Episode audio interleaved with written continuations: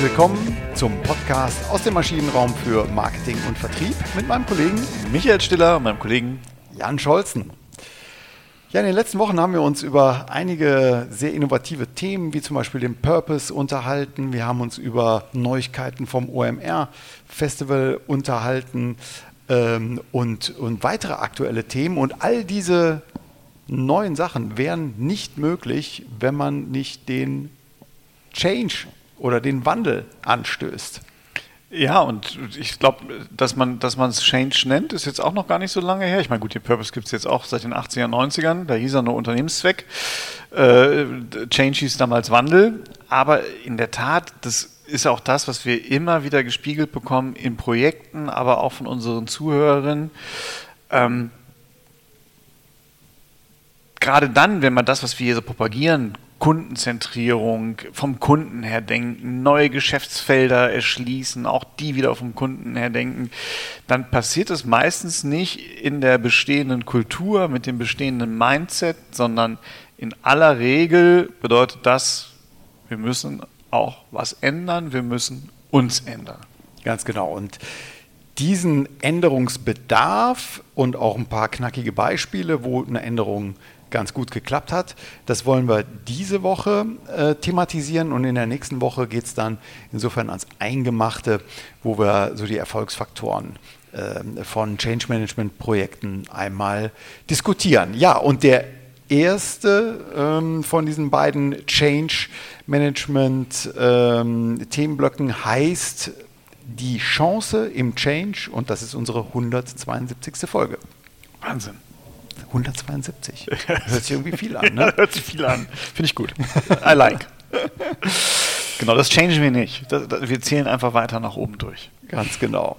Du hast es so schön ähm, in der Vorbesprechung gesagt, Micha, äh, Wandel kann oder Wandel, Change kann zum Erfolg führen, wenn bestimmte Sachen erfolgt, äh, erfolgt sind. genau, äh, Wandel kann zum Erfolg führen und ich erlebe halt, Change ist also ein bisschen auch so ein, so ein Wort, äh, viele, oh nee, nicht schon wieder, äh, jetzt haben wir schon den vierten Change hinter uns, äh, lass uns doch mal irgendwie gucken. Und deswegen, wenn ich über Change rede, führe ich eigentlich ganz gerne zunächst mal Beispiele ins Feld, wo es halt auch einen echten Change gab, weil eine Reorga, liebe Zuhörerin, das ist jetzt nicht zwingend ein Change, ne, sondern ein Change hat ja auch was mit echter Veränderung zu tun, mit Veränderungen im Geschäftsmodell, mit Veränderungen in der Haltung gegenüber dem Markt, neuen Kundensegmenten, weniger mit Kästchen in der Orga. Ganz genau. Und ähm, du hast sehr schöne Beispiele, wie ich finde, gefunden. Und ähm, äh, erst kommt das Fressen, dann die Moral. Ne? äh, und deswegen fangen wir mit McDonald's an. Großartig, ja. Klar, also McDonalds finde ich schon, schon wahnsinnig beeindruckend. Man könnte es jetzt mögen oder nicht mögen. Ne? Das ist ja immer die, große, die beiden großen Lager, McDonalds oder Burger King. Ähm, das Beispiel ist jetzt hier bei McDonalds. Ich finde es sehr beeindruckend. Hat viele Changes in seiner mhm. Historie mhm. schon gebracht. Ne? Also startet mit Orangensaft, hat nicht so gefunden, wie sie sich das vorgestellt haben. Dann haben die angefangen, Burger zu verkaufen, 48, äh, 1948 ähm, im Schnellservice. Das war die Idee. Ne? Schnell einen guten Burger für 15 Cent, äh, mhm. äh, ganz, ganz süß. Ähm, heute. Dann haben die irgendwann aber festgestellt, äh, nachdem das halt wirklich gut lief und das die am Geschäftsmodell haben die auch noch mal ein bisschen geschraubt, aber dann haben die in der Jahrtausendwende so ein kleines Problem bekommen. Genau, du gehst mir jetzt aber ein bisschen zu schnell äh, voran. Also was ich beeindruckend finde, hier, dass man nach zehn Jahren, also von 1948 bis 1958, es schon geschafft hat, über 100 Millionen Burger pro Jahr ähm, an den Mann und die Frau zu bringen und das ähm, über dann ein Franchise-Konzept. Also McDonald's waren ja die ersten. Wir haben auch schon mal was zu Geschäftsmodellen gemacht. Da ist das ähm, äh, nehmen wir diesen Ball hier auch auf von McDonald's. Ähm, und das ist ganz interessant, wie ich finde, dass die 1958 schon gesagt haben, hm, mit Burgern können wir aber nicht mehr reich werden. Was viel attraktiver ist, ist nämlich das ganze über Franchise ähm, anzubieten und aber das drumherum, die Immobilien und so weiter, die eben an die Franchise-Nehmer äh, zu verkaufen und das zu einem Umsatz zu machen. Äh, genau, also das muss man dazu wissen. McDonald's verdient sein Geld nicht mehr originär mit dem Burger, sondern ja. Mittelbar quasi über den Franchise-Nehmer, der verdient sein Geld mit dem Burger, aber der Franchise-Nehmer muss die McDonalds Immobilie abnehmen und die Möbel abnehmen und da und natürlich auch die Ware, also der Wareneinsatz. Genau, und die Lizenzgebühren. Ne? Ja. Genau, aber darauf wollten wir gar nicht äh, hinaus, sondern jetzt kommt das Spannende ähm, rund um die Jahrtausendwende, also äh, von, von 1999 auf 2000 und dann in den frühen Nullerjahren. Ähm, ja, stand McDonalds für, für absolut großen Problemen, sinkende Verkaufszahlen, ähm, grünes, gesundes Essen stand mehr im Fokus. Und ähm, ja, was, was haben Sie getan? Genau, also äh, McDonalds hat dann natürlich erstmal angefangen, an, äh, so ein bisschen zu schrauben und zu doktern. Ne? Ich kann mich so in, in, in, den Tausendern erinnern, dass dann halt, woher kommt unser Rindfleisch und wir machen es aber nicht in Brasilien mit der Regenwaldabholzung. Das hat aber nicht so richtig Früchte getragen. Mhm. Und erst als McDonalds dann wirklich angefangen hat, anders zu denken und McDonalds Cafés einzuführen. Und mhm. wenn man mal darauf achtet, ein McDonalds Café ist grün gelabelt. Mhm. Es ist nicht mehr dieses typische knallige Rot mit dem, mit dem, mit dem knalligen Gelb, was ja den Burger und die, die Pommes äh, symbolisieren sollte, ähm, sondern es ist heute ein, ein sattes Grün. Ja? Und es wird dann halt auch nicht mehr nur noch Burger und Fritten angeboten, sondern es gibt halt Kaffee, es gibt halt Küchlein, es gibt das Bilchermüsli. Ne? Also es wird schon stärker auf diesen Gesundheitsaspekt und auf diesen Lifestyle-Aspekt geachtet. Ganz genau. Und, und das Erstaunliche ist, dass in so einem Mac-Café des äh, Mac-Cafés 15% mehr Umsatz generieren als ein herkömmlicher McDonalds. Okay, also es scheint irgendwie den Nerv zu treffen. Genau. Und das hat man eben durch einen langen Prozess. Äh, jetzt haben wir 2022, aber ähm, die McCafés sind ja nun schon auch seit, äh, ja, ich würde sagen, zehn, gut zehn Jahren auf jeden Fall äh, sehr erfolgreich. Äh, haben sie das sehr gut äh, hinbekommen. Also hat dort dieser Change sehr gut funktioniert. Genau. Nächstes Beispiel, wir werden äh, Jugendlicher, zumindest ähm, auf den ersten Blick hin, Lego hat auch so einen Wandel in den 50er Jahren oder seit den 50er Jahren bis, bis heute hingelegt. Äh, früher waren es einfach ähm, äh, Plastiksteine mit Noppen, die äh, angeboten wurden und ähm, das war auch zu unserer Jugend sicherlich auch noch ein, ein großer Hingucker. Ähm, aber auch da hat sich irgendwann in den 2000er, frühen 2000er Jahren ähm, richtig was getan. Die waren irgendwann nämlich langsam out. Genau, also Lego an sich hat schon, hat schon immer so eine hohe Innovationskraft gehabt. Ne? 54, wie ich jetzt gerade gelernt habe, wurde dieser Nocken, äh, Noppenstein äh, eingeführt. Ähm, und auch da wurde relativ schnell hat man so auf Welten gesetzt. Ne? Es gab dann Welten. Die, mh, also es gab Lego City, äh, Lego Space, äh, so als, als themenbasierte Spielzeuge, wo man halt auch eine Story hatte. Ne? Da, da, da gab es das schon und auch diese Lego-Bücher früher.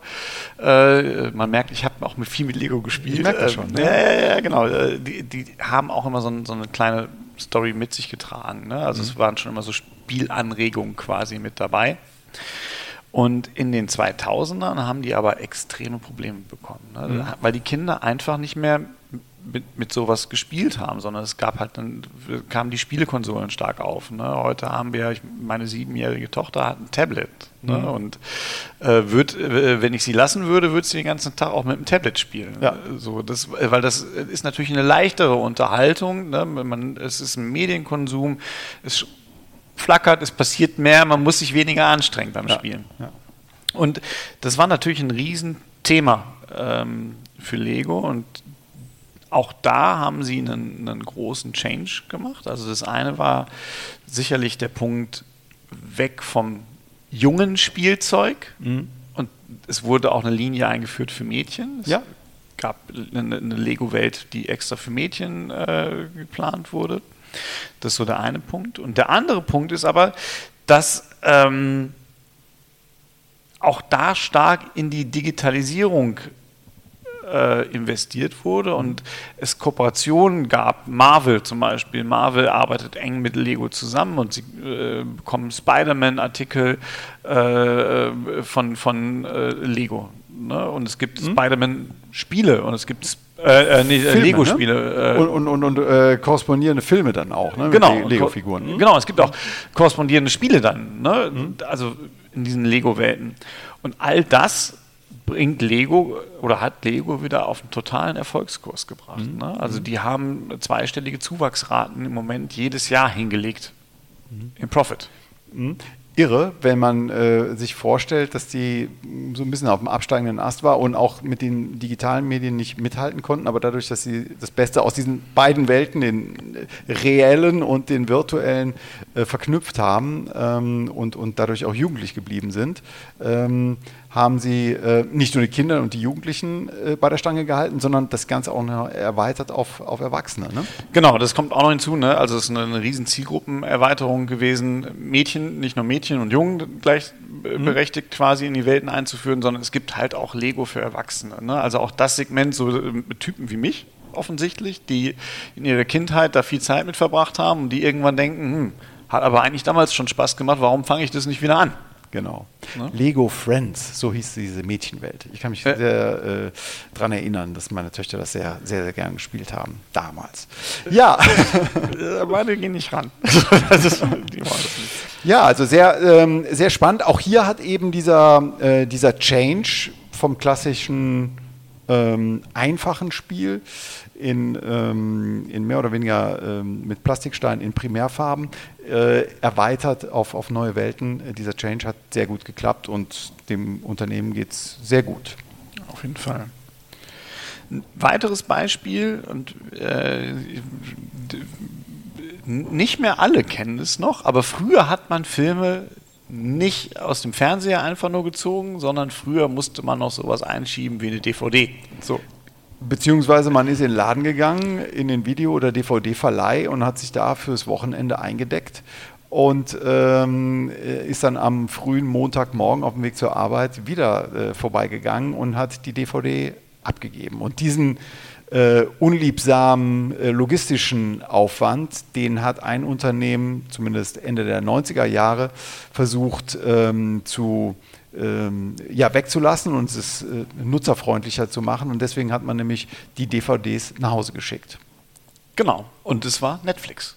Netflix, also der heutige äh, äh ja, König auf dem Streaming-Dienstleistungsmarkt. Ähm, die haben begonnen mit DVD Versand oder Laie. Ne? Also man musste die, sie haben die zugeschickt und äh, man musste die auch wieder zurückschicken. Genau, man hat so eine Liste bekommen, da konnte man sich das aussuchen, dann konnte man das wieder zurückschicken, dann haben die einem die DVD geschickt und man musste es irgendwie eine Woche oder zwei Wochen später, ne, das war länger als in der, in der normalen Videothek damals, ähm, musste man es wieder zurückschicken. Ja, also das fing irgendwie gut an. Ne? 2000 sind die auch schon an die Börse gegangen, äh, hatten hunderttausende Kunden, hat alles äh, sehr gut geklappt aber irgendwann begann ein Problem. Genau, weil DVD, also wie gesagt, der eine oder andere, wenn, wenn, wenn wir heute Projekte machen, kennt DVD gar nicht mehr so richtig. Ne, die, die Rechner haben gefühlt seit Ewigkeiten kein DVD-Laufwerk mehr, ja. früher Standard. Brückentechnologie, sage ich nur. Brückentechnologie. Ja, schön, ja, schön, schön. Ne? Ich würde auch sagen, es hat nur keiner gewusst, dass es ja. eine Brückentechnologie ist. Ähm, plus Logistik war ein Riesenproblem. Ne? Also haben die Leute es wirklich zurückgeschickt. Äh, mit aufkommendem Versandhandel, mit aufkommenden Versandmengen kamen die, die DVDs auch nicht mehr heile zurück. Und das alles hat äh, Netflix echt vom Problem gestellt und die haben dann gesagt, naja gut, wir stellen die jetzt online zur Verfügung, das haben die relativ früh gesagt, aber führen dafür eine separate Gebühr ein. Und da haben alle gesagt, seid ihr denn bescheuert? Genau, 2011, glaube ich, war das. Ne? Dann, äh, also noch gar nicht so lange her. Ähm, da haben die ihr, oder, oder kurz vorher, haben sie ihr ähm, Geschäftsmodell erweitert, um eben diesen Streaming-Anteil, und damals waren die Bandbreiten äh, noch schlechter als heute, äh, und, äh, und, und man sollte plötzlich auch noch dafür zusätzlich bezahlen. Genau, und es hat ähm, 2011 Netflix auch 800.000 Kunden gekostet, die mhm. alle gegangen sind. Und der äh, super Börsengang aus, den, auf, aus 2000 äh, resultierte darin, dass die Aktie um 77 Prozent abgesackt ist.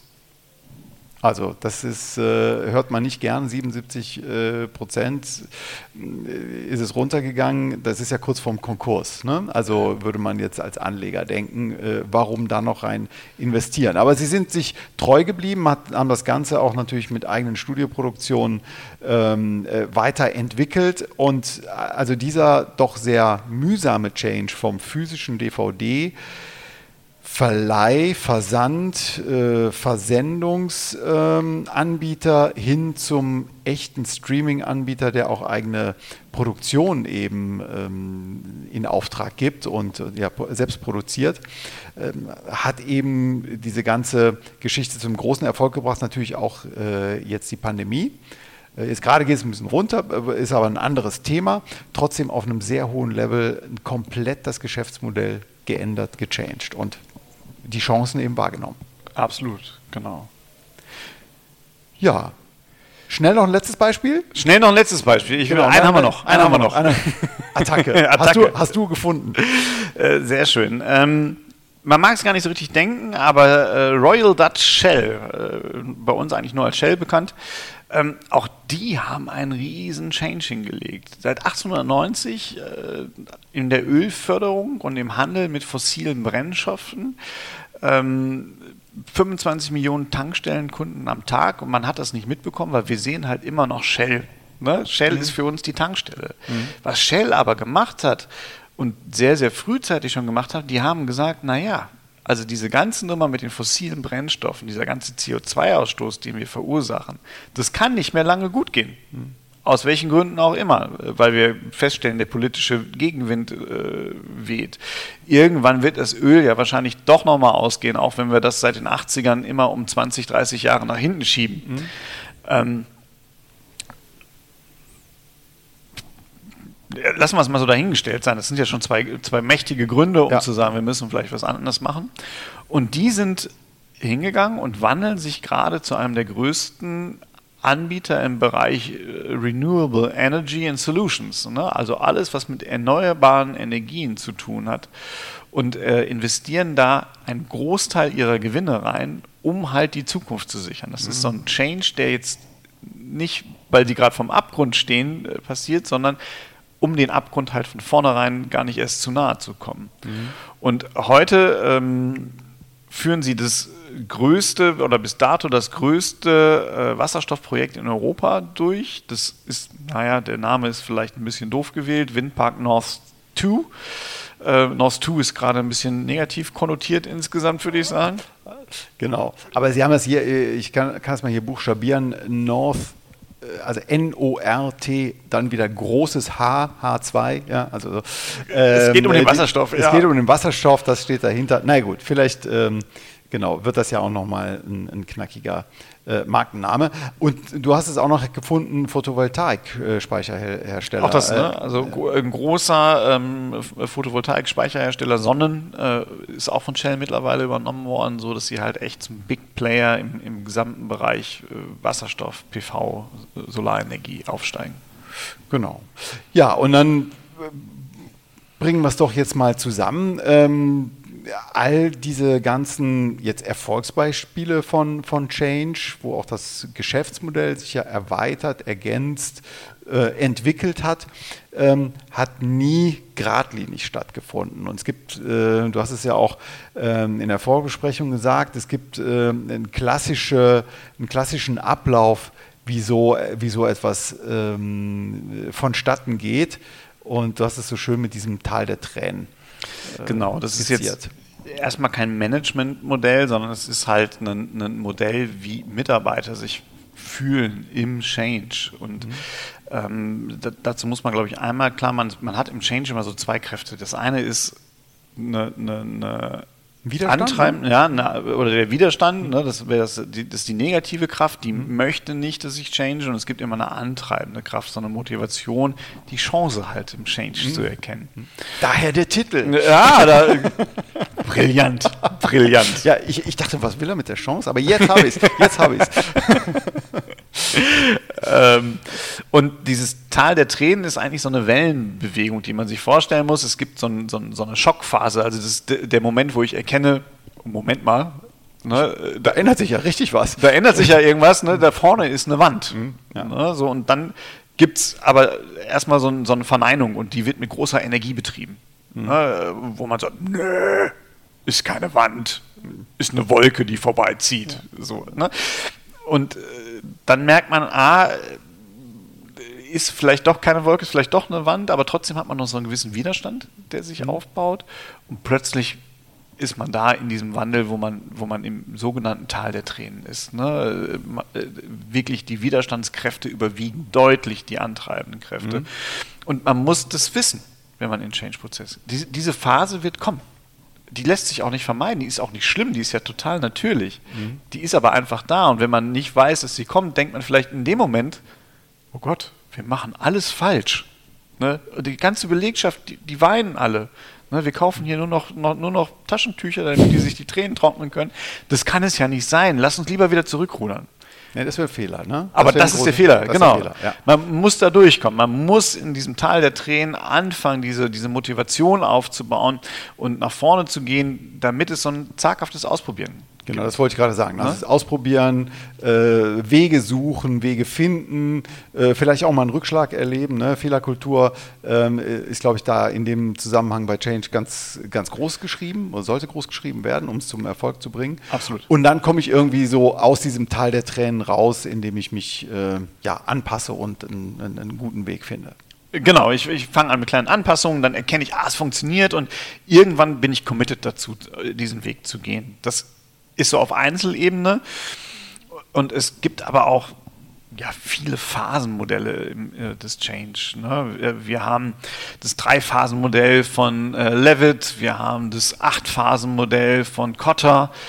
Ähm, ja, im Grunde genommen, das, was ich gerade auf Mitarbeiterebene beschrieben habe, beschreiben die halt als Makroereignis. Ne? Mhm. Ne? Also in, im Rahmen der Betriebsleistung und ähm, die, diese, diese Erkenntnisphase, äh, das nennt Levitt das Auftauen. Ne? Kotter hat das mit klaren, klaren Tasks, mit klaren Aufgaben verbunden. Der sagt, ich muss halt erstmal so eine Dringlichkeit erzeugen. Ich muss den Leuten erstmal irgendwie klar machen, was ist denn da los? Hm, die Pains wahrscheinlich erstmal äh, groß ähm, aufs Tapet schreiben. Ne? Die Wand mal beschreiben, ne, ja. ne, auf die wir da mhm. gerade zurasen. Und dann brauche ich halt ein Führungsteam, die das begleiten können, die wir befähigen, die, das zu, zu, äh, äh, zu betreuen, äh, den, diesen Change. Und die sollen dann eine Vision entwickeln. Das ist der Schritt drei in diesem Acht-Phasen-Modell.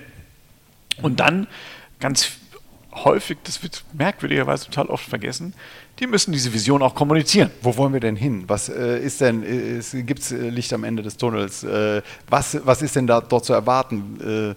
Äh, ja? Äh, ja, genau, das ist, das ist ja die Vision, ne? Mhm. das ist so der, der Zielhafen, in dem genau. wir, wenn wir erinnern uns an, an, an den wunderbaren Podcast mit, mit äh, Professor Esch. Genau, richtig, ja. Ne, letzte Woche. Der Hafen ist das, wo wir, wo wir, wo wir hinwollen. Ähm, aber ich muss es den Leuten auch erzählen, hey, wir wollen zu diesem Hafen. Hm? Ne? Viele Change-Prozesse, die ich so sehe, da sagt die Geschäftsführung, wir Machen fahren. Wir fahren mal los. Genau. so, oder wir sind unterwegs, noch schlimmer.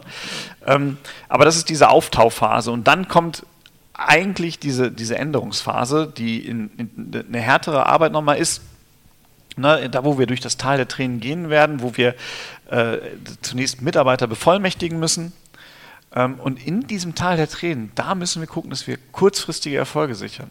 Mhm. Schöner Punkt auch zum Storytelling. Es geht noch nicht da darum, das große Ganze aufzuzeigen und immer diese, diese, diese Vision wieder hinzuhalten, sondern da geht es auch wirklich darum, ganz, guck mal, hat doch geklappt. Genau, ja. visibel machen, äh, kommunizieren, ähm, äh, aber sich natürlich auch um diesen Erfolg erstmal kümmern, dass es überhaupt eintritt. Das genau. glaube ich, ganz wichtig. In diesem Änderung, in diesem Änderungsschritt. Ne? Genau. Und dadurch bringe ich ja meine Mitarbeiter zum diesem Ausprobieren, zu, zum äh, Erfolge verstetigen. Ne? Das ist halt dann die siebte Phase. Und dann komme ich auf dieses neue Plateau auf ein höheres Plateau, ähm, weswegen ich diese ganze schwere Übung, diese steinige Übung und durch das Tal der Tränen durch bin, ähm, eben auf einem höheren Level, auf einem modernen und ja zeitgemäßen Level Also ich äh, biete McCafé an, nicht mehr nur Burger. Ich biete, ähm, ich biete Renewable Energie an, äh, nicht mehr nur fossile Brennstoffe. Ich äh, bin der Streaming-Anbieter, nicht mehr nur der DVD-Versender und so. Ne? Also das ist dieses höhere Level, was wir, was äh, hier mit dem Change Management gemeint ist. Genau, das ist, äh, wird dann zum neuen Normal, ne? Ja, richtig. So, und das ist, glaube ich, der, der Zielzustand. Das hat eine wunderbare Analogie auch zum Storytelling. Ne? Holen Sie sich nochmal die Folge zum Storytelling an. Es sind eigentlich genau diese Wege. Abholen, auf die Reise gehen, die neue Zukunft zeigen und nicht nur diese große neue Zukunft, nicht nur die, die, die Magier sind aus, dem, äh, aus, aus der Welt verschwunden, das Imperium ist zerstört, sondern erstmal auch, guck mal, Darth Vader ist tot, der Ring ist im Feuer, ne? diese kurz, kurzfristigen Dinge. Ja, Ganz genau. Ja, das war jetzt so in einem, in einem ähm, Abriss das Phasenmodell äh, des Change, also auftauen, ändern, normalisieren. Das war dieses äh, dreistufige und wenn man diese drei Stufen nochmal etwas ähm, äh, fein ziselierter ähm, äh, zusammen ähm, gliedert, dann ist man in dieser Auftauphase, wie du gesagt hast, Dringlichkeit erzeugen, Führungsteam aufbauen, Vision entwickeln, Vision kommunizieren also diese vier Punkte. Dann kommt in der Änderungsphase Mitarbeiter bevollmächtigen, kurzfristige Erfolge sichern, Erfolge verstetigen und dann die Königsdisziplin bei beiden, also beim dreistufigen und beim achtstufigen hier, dann der Normalisierungszustand, dass ich die Änderungen in den Normalzustand überführe. Und dann bin ich auf einem neuen Level, bis ich dann irgendwann nach einigen Jahren, hoffentlich, nicht, hoffentlich nicht Monaten, äh, neuen Änderungsbedarf äh, sehe, um mich weiterzuentwickeln. Genau. Äh, nichts ist so stetig wie der Wandel. Ne? Nichts ist so stetig wie der Wandel. Ja, und dann sind wir schon am Ende unserer ersten Folge mit den, mit den Beispielen und mit dem Phasenmodell des Change. Und beim nächsten Woche machen wir weiter, wie wir nämlich den Erfolgsdreisatz ähm, definieren, um einen erfolgreichen Change hinzubekommen. Genau, da geht es dann darum, diese widerstrebenden Kräfte auszuhebeln. So machen wir das. Dann freuen wir uns auch jetzt schon auf die nächste Woche. Wir freuen uns auf Sie, auf unsere Zuhörerinnen und Zuhörer und beim nächsten Mal dann mehr. Bis dahin. Bis nächste Woche. Tschüss. Tschüss.